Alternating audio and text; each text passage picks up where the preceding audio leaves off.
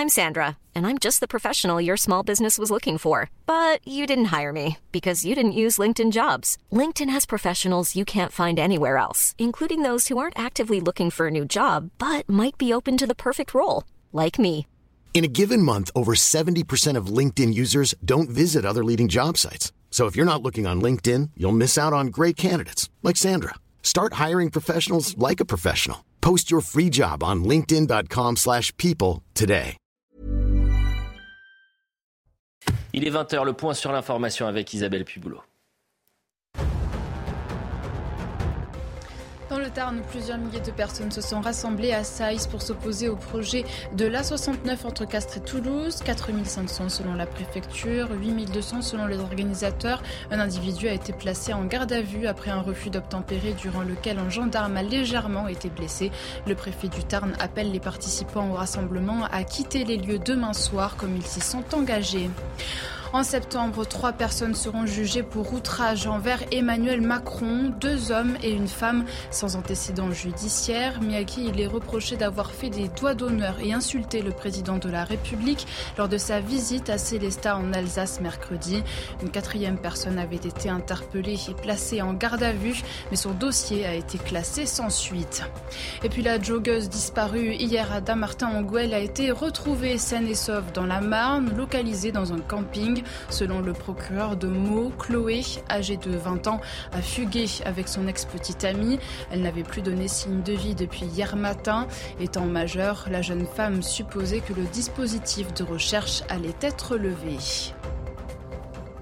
Merci, chère Isabelle, pour le point sur l'information. Bonsoir, Mathieu Bocoté. Bonsoir. Vous m'aviez manqué la semaine dernière. Ah, bah absolument. Je vous ai Demain, regardé vous revoir. Ah, je vous ai regardé attentivement. C'était passionnant. hein. Ah, bah, j'en suis très heureux. Arthur de Vatrigan, bonsoir. Bonsoir. Ravi de vous retrouver. Euh, à la une de l'incorrecte euh, immigration, un naufrage français. Et à la une de Face à Boc côté de James Bond à Cléopâtre. Pour les wokistes, même combat. On déconstruit tout, on revisite l'histoire. Et si on peut en faire une série ou un film à succès, tant mieux.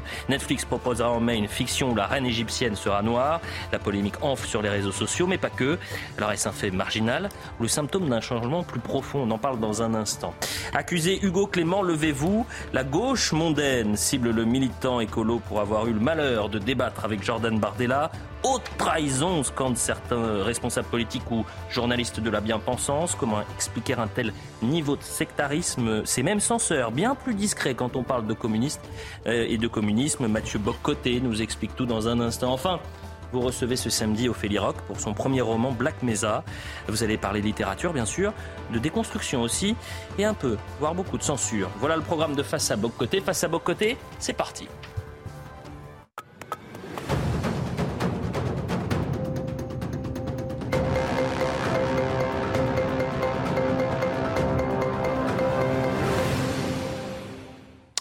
Cléopâtre. Cléopâtre est-elle euh, une reine noire? C'est cette question que Netflix a, imposée au débat public ces derniers jours, Mathieu, en, proposant un documentaire qui sera diffusé en mai, où la dernière reine d'Égypte est présentée de cette manière. Alors cette euh, controverse, elle prend de plus en plus d'ampleur. Elle euh, condense, on le voit, plusieurs euh, des obsessions idéologiques de notre temps, et c'est sur ces ressorts idéologiques que vous souhaitiez commencer cette émission. Oui, alors, Cléopâtre était-elle noire? Enfin, reformulons. Est-ce que, est-ce que le souci de la crédibilité historique minimale, la crédibilité physique, la crédibilité des personnages, est encore un souci légitime quand on décide de repré- représenter des pièces de théâtre, des films et ainsi de suite alors, Cléopâtre était-elle noire? C'est l'espèce de question étrange qu'on se pose ces temps-ci dans une société obsédée par la race. La réponse est très claire. Non.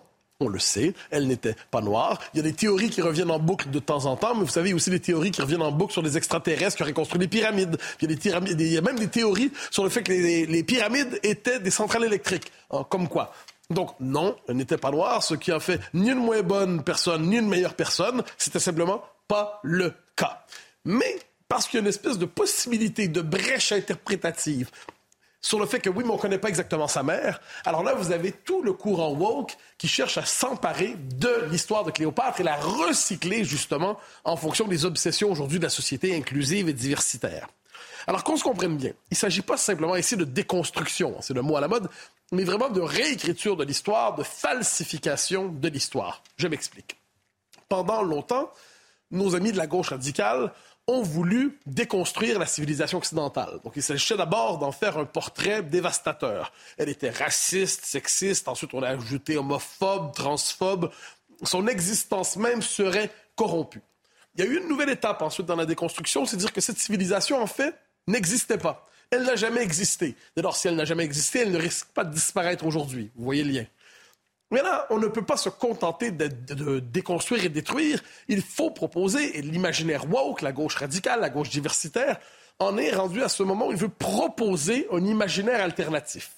Qu'est-ce qu'on fait pour ça? Ben, il s'agit désormais de s'emparer des faits de l'histoire et de les traiter à la sauce woke, donc sacralisation des minorités, diabolisation du monde occidental. Euh, il s'agit aussi, c'est assez particulier, parce que le wokisme, ça vient des États-Unis, ne l'oublions pas, mais il s'agit aussi d'imposer à l'ensemble des histoires nationales, aux autres civilisations, les obsessions raciales américaines. Ne l'oublions pas.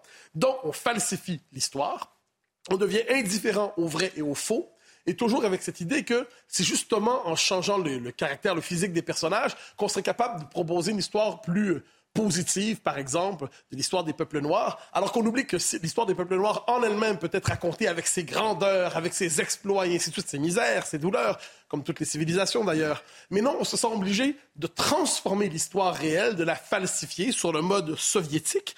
Vous noterez, soit dit en passant, que ça fait un peu penser à Maître James, euh, James on l'appelle maintenant récemment, qui nous dit, moi ça m'avait frappé sa phrase, parce qu'il parlait de sa théorie, euh, les, les, les, pyramides étaient des centrales électriques. Oui ça n'a pas vraiment de sens. Il dit oui, mais c'est pas vrai que notre histoire a commencé seulement dans les bateaux, dans les cales de négriers.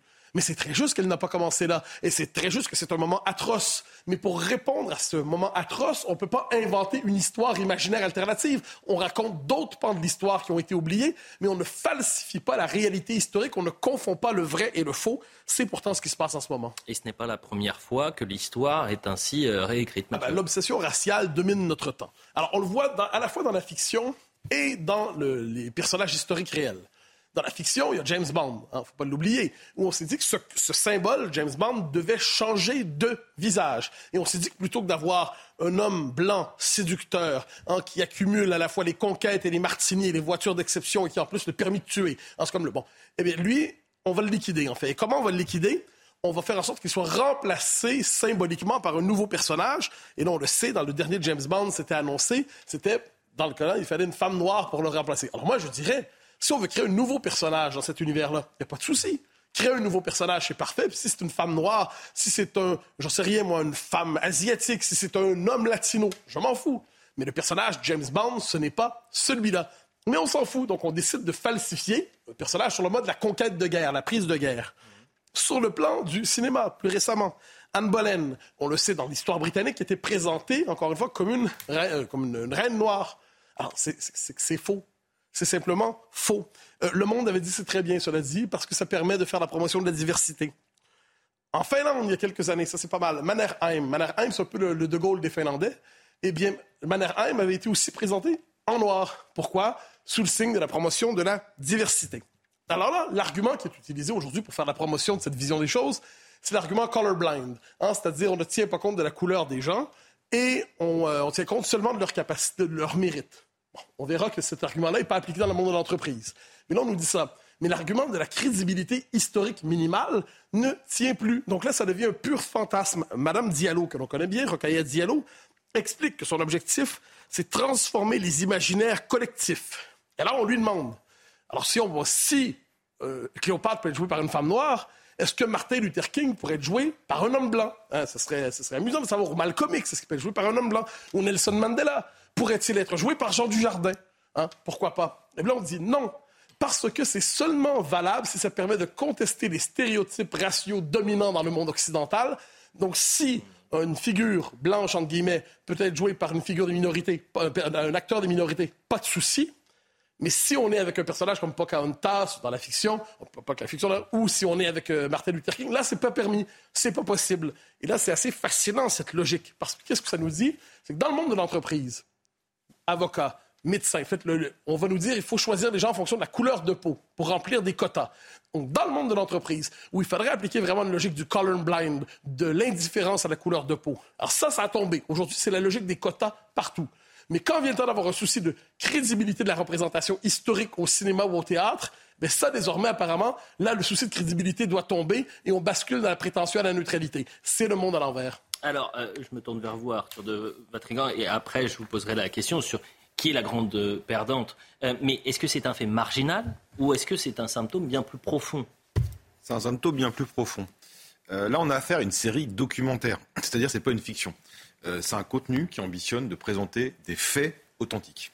Et c'est le problème, parce que sur Cléopâtre, les fact-checkers commencent à se mettre dessus hein, pour vérifier. Alors ils nous disent, on connaît son père, il est macédonien, mais on ne connaît pas sa mère, donc sa mère peut être égyptienne, donc peut-être qu'elle est noire. Et vous savez d'où ça vient, l'idée des Égyptiens sont noirs?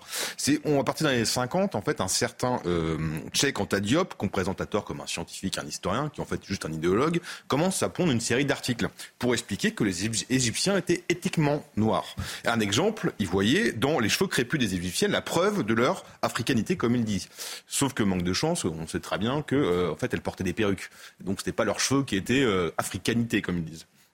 Le problème, c'est que toute cette fumeuse, elle remonte à la surface, elle remonte régulièrement, et là, avec les réseaux sociaux, ça explose de partout. Euh, alors qu'on sait, Mathieu l'a dit, euh, tout est prouvé, toutes les études, les études linguistiques, les études sur les momies, sur les squelettes, et même sur le génétique, prouvent le contraire. Mais si on s'intéresse un peu plus à ce fameux Diop, on découvre que dans sa thèse, ça va plus loin, en fait. C'est pas que juste les Égyptiens sont noirs, c'est que les, ces Égyptiens imaginaires à lui, sont à l'origine des mathématiques, sont à l'origine des arts, de l'agriculture, en gros de toutes nos civilisations. Donc si vous poussez le truc un peu loin, ça signifie quoi? Ça veut dire qu'en fait que l'Occident, le grec, tout ça, a piqué, s'est approprié la culture, la culture et la civilisation qui en fait est née en Afrique. Et c'est là où ça rejoint la culture woke. Alors si on sort du domaine de l'authenticité et qu'on voit dans la fiction pure, le cinéma, on sait que par nature, c'est la transfiguration d'une réalité ou d'un livre. La question de couleur de peau participe-t-elle donc de cette transfiguration? Bah, Le problème, c'est qu'à partir du moment où on a fait la promotion, ce qui est le cas chez les woke, on n'a plus affaire à de l'art. Euh, on a affaire à un discours marketing. Un discours marketing qui, on peut, être fondé sur le truc le plus basique, c'est-à-dire la reconnaissance d'une couleur. C'est le truc le plus bas niveau du monde. Euh, donc ça veut dire qu'on ne choisit pas un acteur ou une actrice en fonction de sa capacité à interpréter, sa, sa capacité à être crédible ou à être légitime, mais parce qu'elle est noire qu'elle est blanche. Mathieu parlait d'Anne Bolen, bah c'est aussi con que de demander à Depardieu de dire tu vas jouer de Martin Luther King ou de mettre des blancs dans les chauds de coton dans n'importe le vent. Ça, c'est un truc, ça ne marche pas en fait. Euh, il n'y a pas très longtemps, on a vu Cyrano incarné par une personne de petite taille, comme on dit aujourd'hui. Bon, c'est aussi débile que Hercule joué par un transgenre anorexique. Mais bon, on nous dit c'est le cinéma. L'imagination est sans limite. Ok, très bien. Mais qu'en est-il du sens? Là, on fait un film de patrimoine, par exemple. C'est-à-dire qu'on le, on filme dans une réalité historique. Mmh. Bah, si vous voulez changer, si c'est pas important, faites-le dans un monde imaginaire. Faites-le dans une, dans une adaptation contemporaine. Ce sera pas un souci. Mais c'est là où, en fait, on découvre que c'est idéologique. C'est le, le, le, régime diversitaire, comme euh, cher à Mathieu. C'est-à-dire qu'à la fois, on nous explique que seules les minorités peuvent faire incarner les minorités, mais qu'en même temps, aujourd'hui, il faut que les minorités incarnent les dominés et les dominants. Euh, pourquoi? Parce que le but, c'est que les, seuls les acteurs issus de la minorité doivent apparaître à l'écran, parce que pour que le public dit minoritaire puisse se retrouver en eux. C'est-à-dire qu'en fait, c'est la fin de l'universalisme. C'est-à-dire qu'il faut un homosexuel pour que vous puissiez parler à un homosexuel. Seules les femmes parlent à une femme. Seuls les noirs parlent à un noir. Ça veut dire qu'on est donc euh, fin de l'universalisme, alors que pourtant le cinéma depuis son invention, c'est bien la preuve que l'universalisme marche. vous n'avez pas besoin d'être juif pour rire devant la vérité si je mens. Vous n'avez pas besoin d'être noir pour pleurer devant la couleur pourpre. Et vous n'avez pas besoin d'être un athéro de plus 50 ans, blanc, pour euh, se mettre à la place de euh, Matthew McGonaghy dans Interstellar. Donc le drame, il est là. C'est qu'ils veulent flinguer l'universalisme. Et justement, euh, dans cette situation-là, quelle est la, la grande perdante, Mathieu Mais c'est tout simplement la, vérité. Le souci de la vérité. Ça me frappe. Alors, il faut relire, moi, c'est un auteur dont je parle souvent, c'est Miloche, La pensée captive, qui est un authentique chef-d'œuvre du XXe siècle, où il dit le propre de l'idéocratie. L'idéocratie, c'est un régime fondé sur une idéologie. Le vrai et le faux deviennent des catégories secondaires qui peuvent être. En fait, le vrai peut devenir le faux, le faux peut devenir le vrai, on s'en fout. L'essentiel, c'est que les œuvres c'est que les, bon, que ce soit la littérature, la mm. philosophie, euh, la peinture, la littérature soient fidèles au dogme, à l'orthodoxie. Donc le vrai et le faux deviennent secondaires. Ça crée une société indifférente à la vérité, dans le cas de Cléopâtre. Et là, ça nous rappelle Orwell qui dit quelle est la force du totalitarisme? C'est lorsqu'il réussit à nous faire admettre que 2 plus 2 égale 5. Eh bien, de ce point de vue, on est dans une époque qui dit 2 plus 2 égale 5. Et le disant, elle se croit plus ouverte que jamais. Autre euh, débat, et en tous les cas analyse plutôt euh, ce soir, euh, sur la gauche mondaine qui relativise les crimes communistes. on a beaucoup parlé cette semaine de l'étrange polémique entourant Hugo Clément. qui s'est fait reprocher par la gauche son, son débat, qui était d'ailleurs passionnant, avec Jordan Bardella. Doit-on débattre d'écologie avec ce que la gauche appelle l'extrême droite? Cette question en poser une, en creux, est-il inversement permis? Avec l'extrême gauche il, aurait, il aura suffi qu'elle soit soulevée un instant pour que la gauche s'indigne comme si cette question n'était pas autorisée. Euh, et c'est bien évidemment celle que vous souhaitez poser. Est-ce qu'on a le droit de débattre avec l'extrême gauche? Ah ben Moi, surtout, je suis assez fasciné par la scène de cette semaine. on s'en rappelle, je rappelle les éléments. Hugo Clément va débattre avec Jordan Bardella à la soirée des valeurs de valeurs actuelles. Réaction paniquée dans le mouvement écolo, mais pas seulement en disant Ah là là, un, on ne discute pas avec ces gens-là, les gens du RN, et deux, on ne discute pas avec ces gens-là chez Valeurs Actuelles, parce que c'est un magazine qui est sur une ligne idéologique qui est à l'écart du consensus progressiste. Donc, c'est inacceptable, c'est scandaleux. On, se transpose quelques jours plus tard à l'émission C'est ce soir, euh, sur le service public, où il y a une scène lunaire. la scène est la suivante. Vous avez euh, un débat, la question d'ailleurs, c'est écologie Peut-on en débattre avec l'extrême droite? Je précise que ce qu'ils appellent l'extrême droite a fait 42% à la présidentielle. Le service public se demande si on peut accepter de débattre avec un courant qui a fait 42% à la présidentielle. On voit que ces gens-là ne sont pas conscients d'où vient exactement l'argent qui leur permet de vivre, soit dit en passant, mais leur conception du pluralisme est limitée.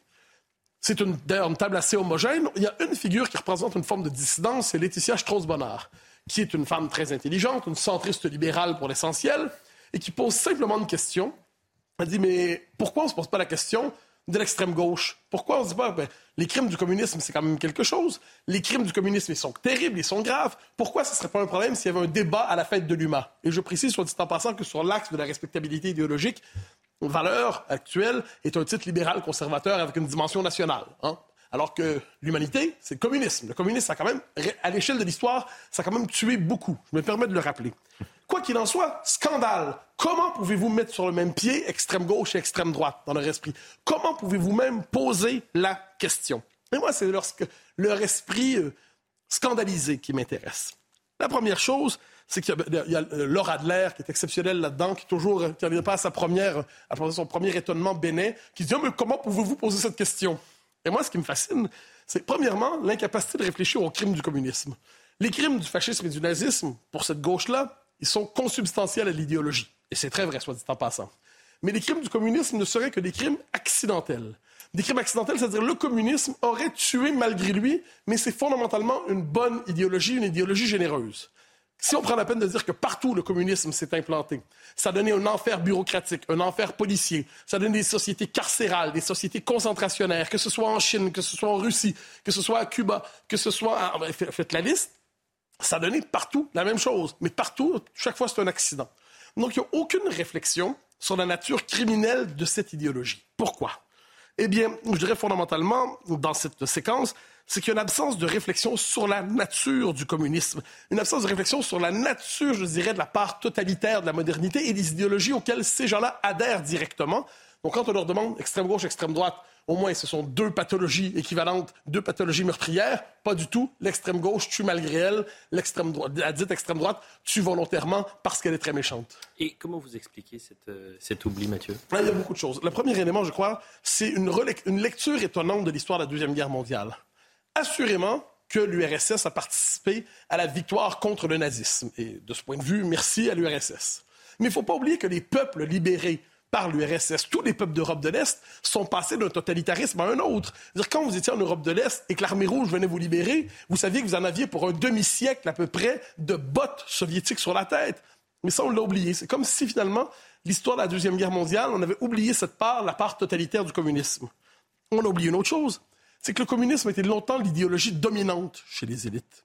Donc, une partie de ces gens-là et leurs héritiers qui fonctionnent selon les mêmes schèmes mentaux ne sont pas capables d'admettre que les fondements de l'idéologie à laquelle ils adhèrent a conduit à la société concentrationnaire, a conduit à l'archipel du Goulag, a conduit à des sociétés meurtrières. Ils sont incapables de se l'imaginer.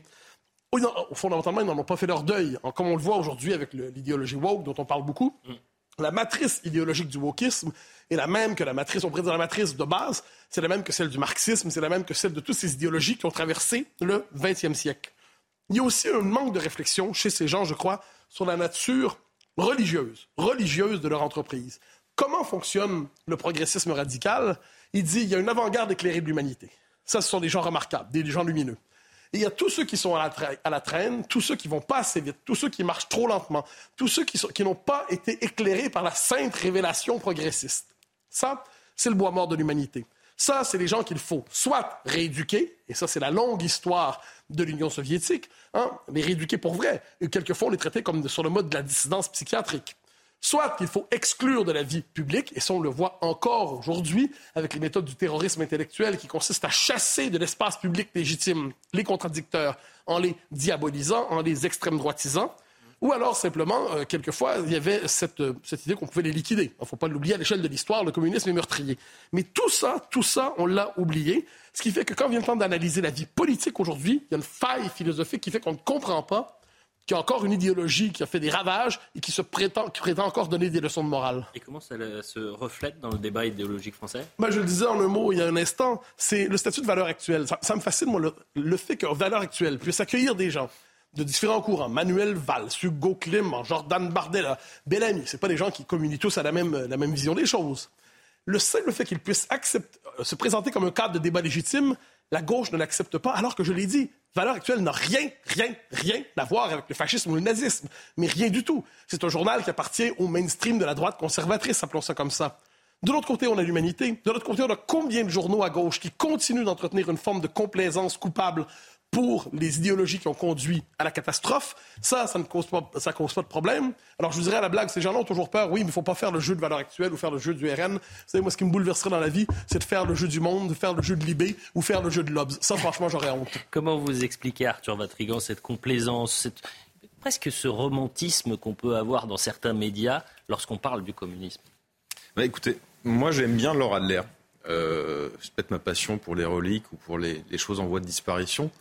Euh, parce que je ne sais pas vous, mais moi j'ai envie de la mettre dans du coton parce qu'honnêtement, si on raconte à nos petits-enfants, à nos enfants, le, l'histoire de cette gauche sublime d'inculture, de, de mauvaise foi, d'autolatrie et, d'immenses bêtises, bah, ils nous croiront pas.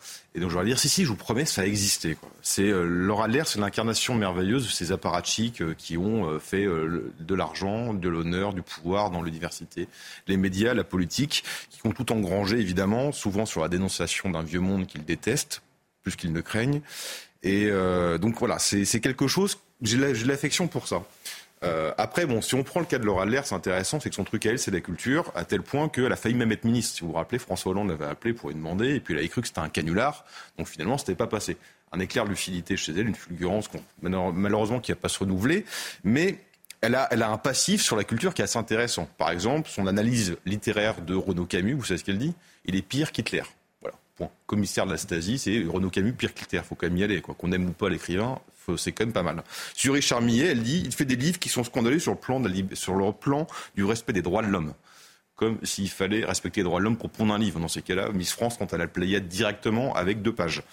Euh, toujours à la pointe, euh, évidemment, euh, de la défense de l'âme et de la bonté. Laura Adler, qui a, faut le rappeler, un palmarès littéraire ou essayiste qui est au niveau aussi excitant qu'un mode d'emploi IKEA, bah, elle a, donc, je le rappelle, elle a passé sa vie à dénoncer et interdire les gens de penser ou de dire, comme elle le refait encore aujourd'hui. Vous allez me dire, c'est le critère numéro un pour officier sur France Culture. Elle a la patronne de France Culture. Donc on est vraiment dans la caricature. Ensuite, dans cette émission-là, Mathieu rappelé, c'est intéressant, c'est donc cette pauvre malheureuse qui explique euh, peut-être qu'on peut comparer extrême gauche et extrême droite. Bon là, tout d'un coup, elle pète un câble. Mais en fait, finalement, elle a raison, parce qu'il faut comparer ce qui est comparable. Et euh, l'extrême gauche et l'extrême droite ne jouent pas dans la même cour. C'est factuel. Euh, alors, bon, J'aurais de leur dire, définissez-nous l'extrême droite, évidemment, on les voit venir avec leur finesse hippopotame, c'est Mussolini, c'est le nazi, c'est Franco. Bon, acceptons cette base un peu grossière et factuellement en partie fausse. Bah, même en cumulant tout ça, bah, ils jouent pas dans la même cour. Quoi. Vous avez, on fait un petit calcul de boutiquier tout simple. Bah, côté bain de sang, le communisme, c'est high level. Côté carnage, je veux dire, c'est la performance artistique. Donc, et le truc, c'est qu'en France, citez-moi quelqu'un qui se, dit je suis euh, nazi je suis fasciste. J'en connais pas un seul. Par contre, des types qui disent je suis communiste, je suis maoïste, il y en a plein. Et pas que des inconnus, il y a des gens connus. Et des gens qui, par exemple, sont invités chez leur l'air pas plus tard que le 1er avril dernier. Alain Badiou. Alain Badiou, vous savez, le seigneur des Mao, qui explique que le communisme n'a pas été assez répressif. Il le dit. 70 millions de morts pour le grand bond, c'est pas si répressif. Imaginez sur France Inter un Asbrock qui débarque et qui explique le problème en 43, c'est qu'il n'y avait pas assez de trains, on en manquait un peu. Bah, c'est exactement du même niveau. Et non, ça, ça passe crème quand vous êtes communiste et de gauche. Alors vous allez me dire, il y a eu un préfet de police à Paris il n'y a pas si longtemps qui citait dans sa carte de vœux Trotsky. Tranquille. Imaginez si c'était Goebbels. Bon, euh, il, s'appelle Didier Lallemand, ça aurait peut-être été plus, plus adéquat avec son nom. Mais non, personne n'en parle. On peut citer Trotsky, c'est pas un souci. Donc le drame, c'est qu'en fait, si on réfléchit vraiment, on se dit on peut leur envoyer toutes leurs ordures qu'ils ont cachées sous le tapis. Le problème, c'est que je pense qu'on pourra même pas leur faire ouvrir les yeux. Donc le seul truc qui pourrait être intéressant, c'est d'essayer de comprendre le mystère de cette hémiplégie. Moi, je pense qu'il faut donner leur cœur à l'inscience pour essayer de comprendre comment on peut être aussi aveugle aujourd'hui. Voilà pour votre analyse, Arthur de Vatrigan. La publicité, on revient dans un instant. Vous recevrez Ophélie Rock, qui est auteur de Black Mesa euh, aux éditions euh, Lafont. A tout de suite pour la deuxième partie de Face à, à. Il est 20h30, euh, la deuxième partie de Face à Bocoté, c'est dans un instant, mais avant cela, le point sur l'information, Isabelle Piboulot. Gérard Larcher temporise et exprime sa réticence à engager une réforme des institutions, comme le souhaite Emmanuel Macron. Dans les colonnes du Parisien, le président du Sénat s'interroge sur l'opportunité du moment, quand les sujets d'inflation et de crise des services publics semblent prioritaires. Pour Gérard Larcher, l'urgence est de retrouver de la proximité avec les Français. Une vingtaine de diplomates allemands expulsés de Russie, annonce du ministère russe des Affaires étrangères, en représailles, selon lui, à une mesure similaire prise par Berlin et condamnée fermement par la diplomatie russe. De son côté, l'Allemagne évoque un vol au départ de sa capitale avec des membres de l'ambassade russe à bord, mais ne précise pas s'il s'agit de diplomates expulsés. Et puis en tennis, mauvaise nouvelle pour Novak Djokovic. Le numéro 1 mondial a déclaré forfait pour le Masters 1000 de Madrid qui commence mercredi. Le Serbe doit y renoncer en raison de douleurs au coude droit. Une annonce qui survient deux jours après le forfait de Rafael Nadal, blessé au psoas. Des absences qui soulèvent des inquiétudes à l'approche de Roland Garros le 28 mai. Voilà pour le point sur l'information. Mathieu Bocoté, Arthur de Vatrigan et Ophélie Rock, bonsoir. Bonsoir. Merci d'être avec nous. Vous avez écrit euh, Black Mesa aux éditions euh, Robert Laffont. Mathieu Bocoté, pourquoi avoir invité ce soir Ophélie Rock Alors, le livre m'est tombé dans, les mains un peu par hasard. Black Mesa. Vous savez, généralement, la littérature contemporaine me tape sur les nerfs, je le confesse, je l'avoue. Je vois un livre récemment publié, très rapidement, je m'ennuie, pour ne pas dire que je m'en... Bon, vous imaginez le terme. Je lis ça, et là, à ma grande surprise, je ne m'ennuie pas du tout.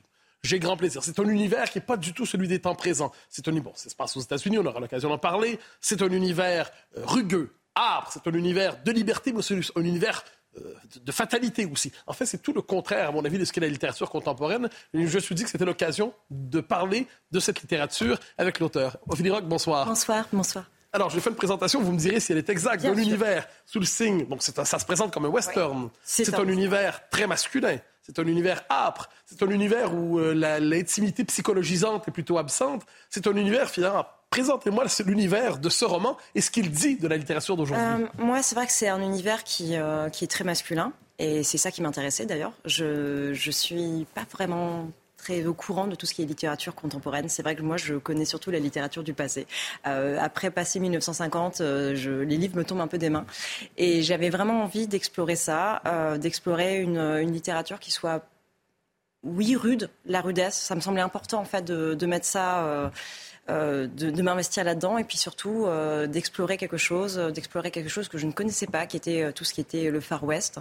Et j'ai pris vraiment beaucoup de plaisir en fait à écrire au fil de la plume l'aventure. Et chapitre après chapitre, après, je regardais un petit peu si les sources historiques étaient réelles, mais je tenais à faire quelque chose qui soit réel, vraiment, et pour mettre en valeur, en fait, euh, l'Odyssée entre un père et son fils, et qui apprennent à, à communiquer difficilement à travers une terre qui est hostile.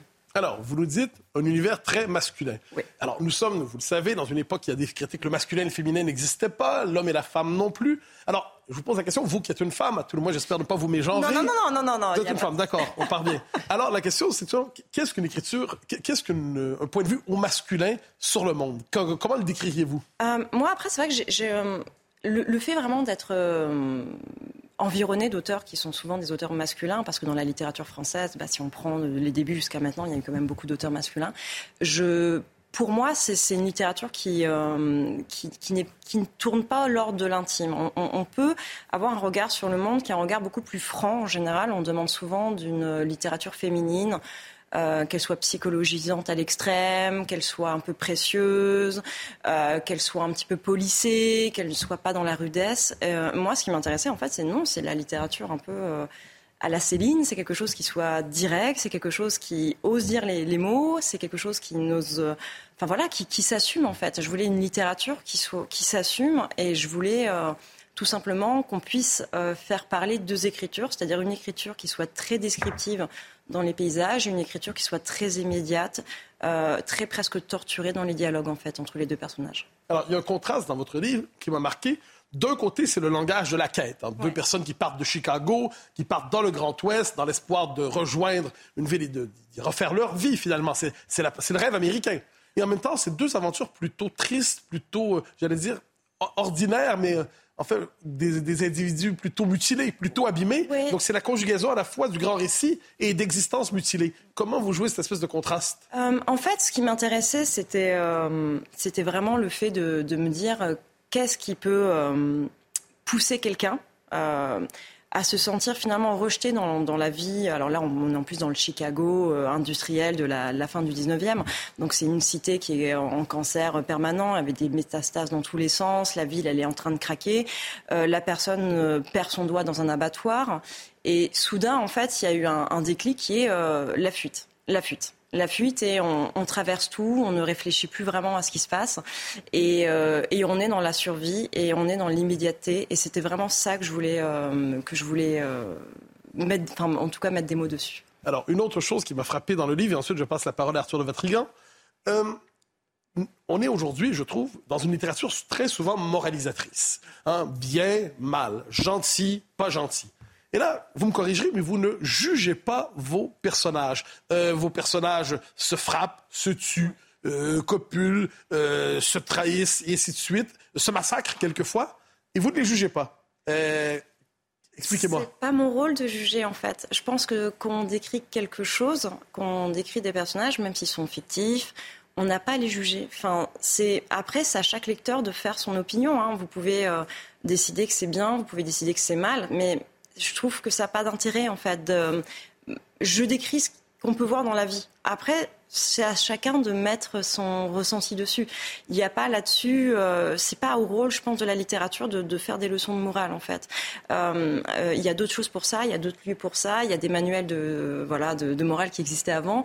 moi, ce, que ce qui m'intéresse simplement, c'est la vie, une tranche de vie qui soit brute c'est pas mon rôle en fait de mettre un filtre dessus. Je... Et puis je pense que les lecteurs sont suffisamment intelligents euh, pour par eux-mêmes avoir leur propre avis sans qu'on les guide en fait. C'est ça qui m'intéressait, c'était de me dire mais chacun est libre de voir dans les actes des personnages ce qu'il a envie de voir. C'est pas à moi de juger en fait, ça m'appartient presque plus d'une certaine manière. Arthur de Vatrigan.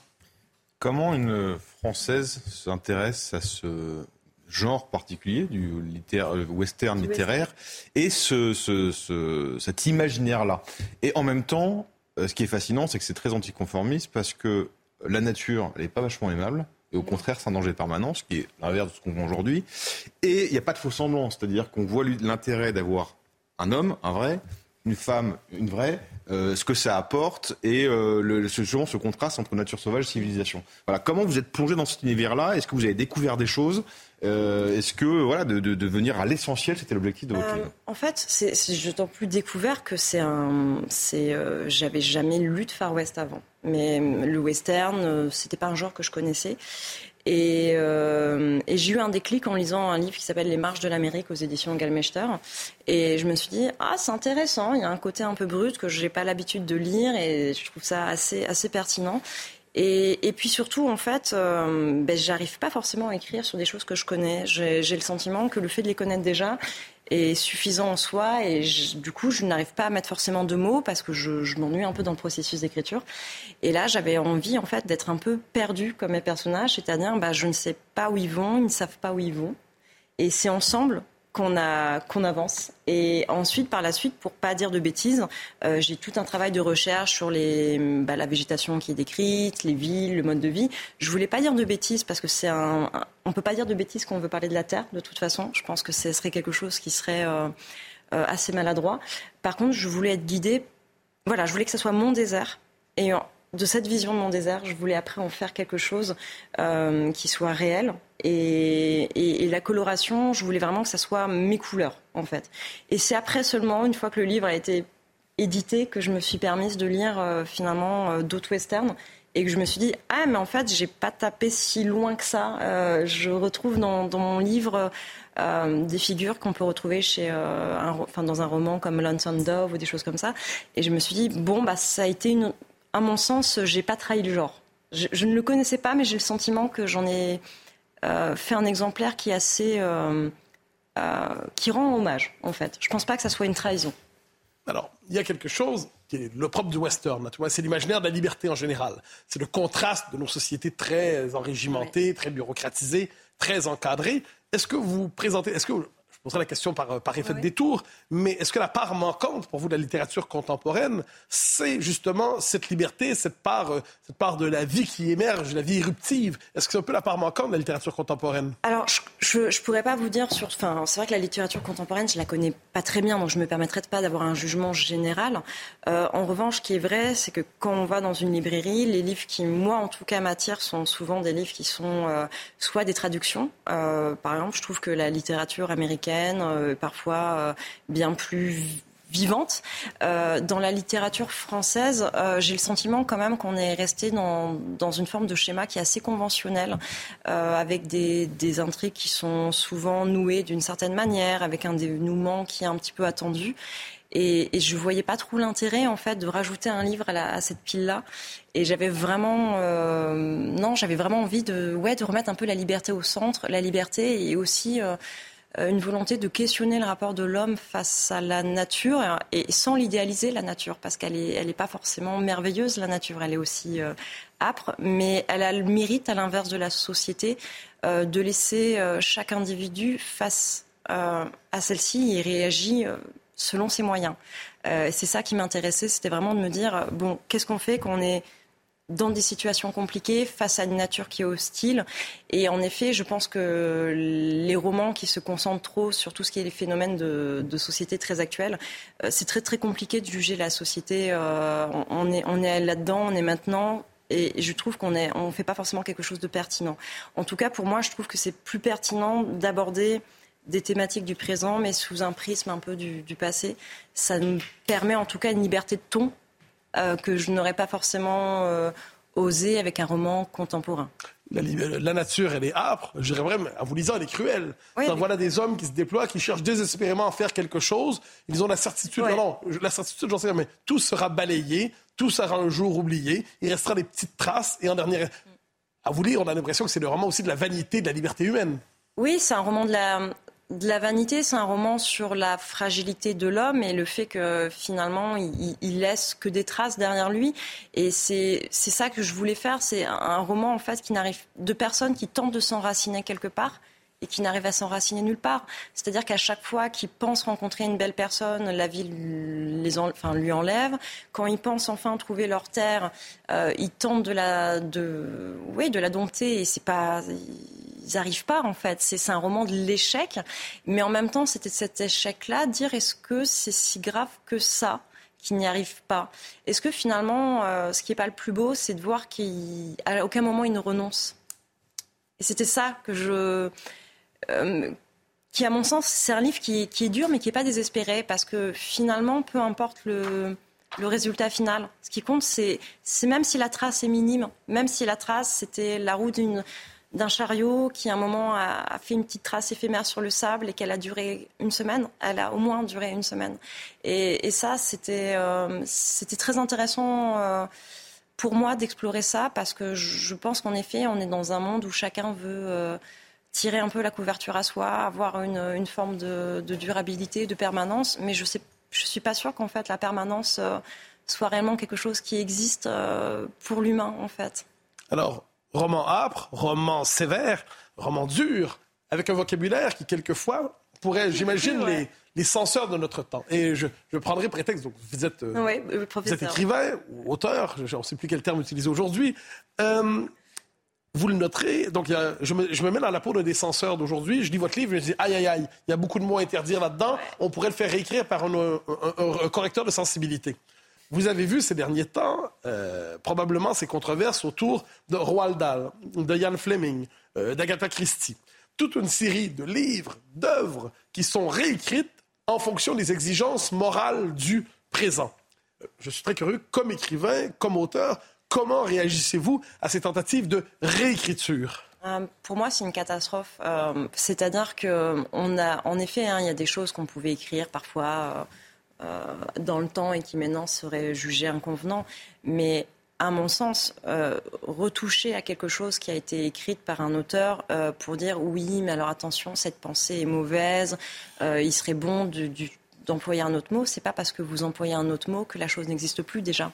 Euh, par exemple, je crois qu'il y avait eu euh, en disant oui, tel mot euh, peut être en faussant. Je crois que dans le cas de de, de Dahl, c'était il disait une grosse femme en disant mais le terme gros est, vraiment pas un terme sympathique et du coup euh, euh, il peut être jugé offensant et enfin, vous n'empêcherez jamais de toute façon euh, les personnes de, dire un tel est gros, un tel est maigre. Je veux dire, enlever le mot n'enlève pas la, pensée ou la chose. Et c'est ça que je trouve qui est triste, c'est que on appauvrit le vocabulaire, on appauvrit toutes les nuances, mais in fine, le, ressenti des gens restera le même. Il sera juste davantage cadenassé. Et or, le but de la littérature aussi, c'était aussi de faire un peu de la catharsis, c'est-à-dire euh, utiliser parfois des mots qui sont violents ou des mots qui sont grossiers. Ça mène pas forcément à la vulgarité ou à la violence. Au contraire, c'est une manière de détacher un petit peu émotionnellement d'émotions qui peuvent être fortes, de mettre un mot qui peut être un mot qui est dur. Et une fois que le mot dur est mis, vous pouvez aussi euh, grâce à celui-là, passer à autre chose.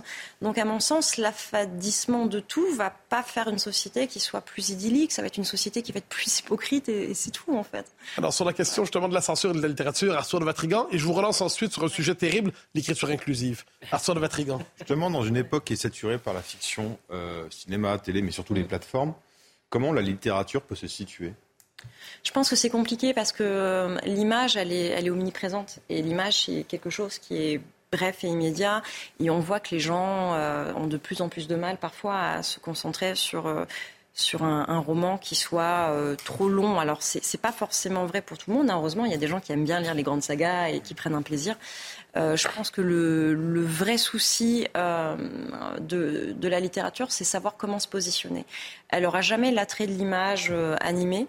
Et par contre, elle a une chose qui est exceptionnelle et que les autres médias n'ont pas, c'est-à-dire que vous êtes co-auteur de l'histoire quand vous lisez un livre. C'est moi, je donne les teintes, mais à chacun d'imaginer euh, la forme qu'il veut ou la nuance qu'il veut. Et, ça, je trouve que c'est un, petit peu dommage que la littérature euh, ait de plus en plus de mal à, s'assumer comme telle, ou, parfois elle essaye de plagier un petit peu sur d'autres choses, elle essaye de, de tenter des formats qui soient de plus en plus euh, basés sur ce qu'on peut voir avec des, des- des séquences un peu TikTok très brèves, très courtes. de et- la série, quoi. Ouais, de la série et quelque chose de sériel. Et, et en fait, non, moi je pense qu'un livre, euh, il se suffit à lui-même et c'est- encore miraculeux que ça existe en format papier. euh, et j'espère qu'il qu'il y aura une résistance littéraire là-dessus et qu'on va pas se passer de ça parce que à force d'avoir des images euh, qui soient toutes prêtes et qui vous soient fournies directement, l'imaginaire euh, de chacun, je trouve ça me nuise en fait. Et, et- et- et je trouve que c'est un vrai plaisir de lecteur de se dire que le livre qu'on lit, euh, on a été co-auteur en fait. Alors que la série que je regarde, bah, j'ai pas servi à grand chose en fait. Elle m'a été livrée clé en main et, euh, et tant mieux si je l'ai appréciée, tant pis si je l'ai pas aimée. Mais, Alors, Votre réponse m'inspire une autre question avant d'arriver à l'écriture inclusive, euh, dont j'aime dire du mal. C'est, vous êtes enseignante aussi. oui, C'est bon, oui. Vous avez devant vous de jeunes hommes, de jeunes femmes. À à quoi ressemble leur imaginaire Si c'est un imaginaire formé par, aujourd'hui, les écrans, globalement, oui. très peu par le texte, très peu par la littérature, comment leur imaginaire, est- est-ce qu'il est congelé, est-ce qu'il est neutralisé? Est-ce que la littérature peut encore leur parler? Ou je pense qu'elle peut encore leur parler. Alors, c'est sûr que la, la première préoccupation en général quand on conseille un livre à un enfant, être combien de pages il fait. Donc, là, c'est sûr qu'il faut apprendre à dire, mais tu sais, le temps long, c'est pas grave, ça se négocie, ça gère. C'est vrai qu'on est dans une génération, en fait, qui est aussi curieuse, je pense, que celles qui nous ont précédés, sauf que à l'inverse de bah, ne serait-ce que de la mienne, il y a euh, quelque chose qui est, à mon sens, pire que la télé, qui est tout simplement bah, le euh, smartphone avec les applications.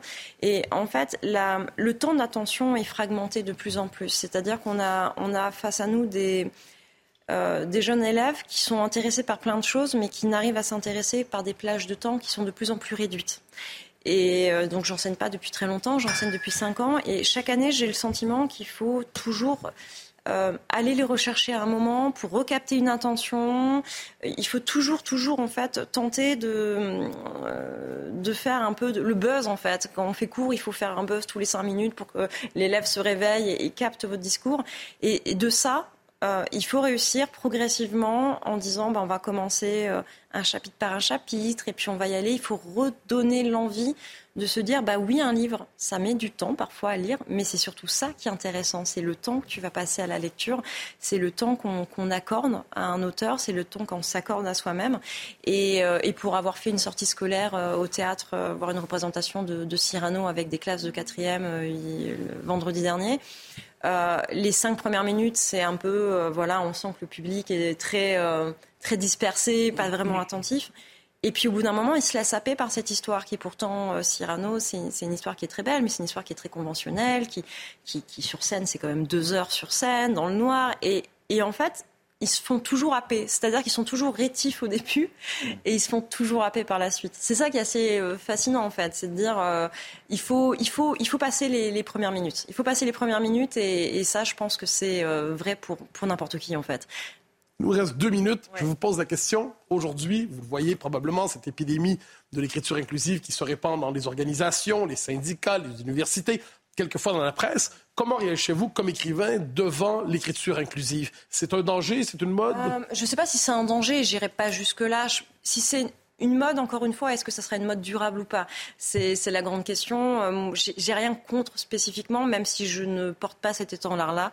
À mon sens, la langue française a été déjà suffisamment riche et complexe sans forcément se sentir obligée euh, de mettre à chaque fois la marque du féminin ou comme s'il y avait une revanche à prendre sur la langue française. Mais à mon sens, la langue française, elle ne maltraitait pas les femmes, en fait. La langue des années 20 euh, ne maltraite pas les femmes. La langue de, de nos jours, moi, je il y a certains mots que j'ai encore du mal à entendre. Autrice, je trouve que c'est un mot qui est très désagréable à l'oreille.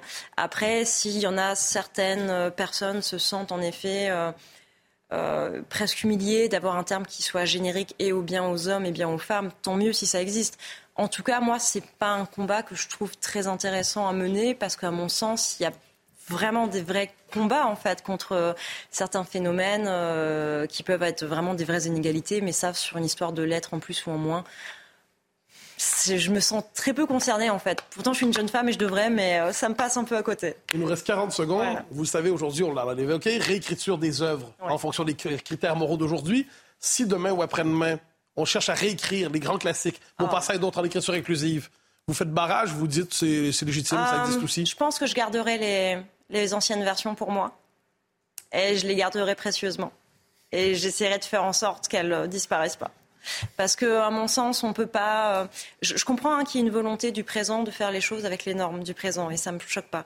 Par contre, le passé, bah, il est derrière et qu'on laisse un peu les auteurs morts tranquilles, en fait. Et, je pense qu'ils n'ont pas envie qu'on vienne les déterrer et qu'on vienne changer. Euh, enfin changer leur texte. Je pense qu'on les laisse tranquilles, qu'on, que les auteurs du présent écrivent au présent et que les auteurs du passé, on les laisse dans le passé, en fait, tout simplement. C'était passionnant. Merci, beaucoup, Ophélie Rock. Et je rappelle votre ouvrage Black Mesa euh, aux éditions Robert Laffont. Robert Laffont. Arthur de Vadrigan, merci. Merci. Mathieu Bocoté, merci. Camarade.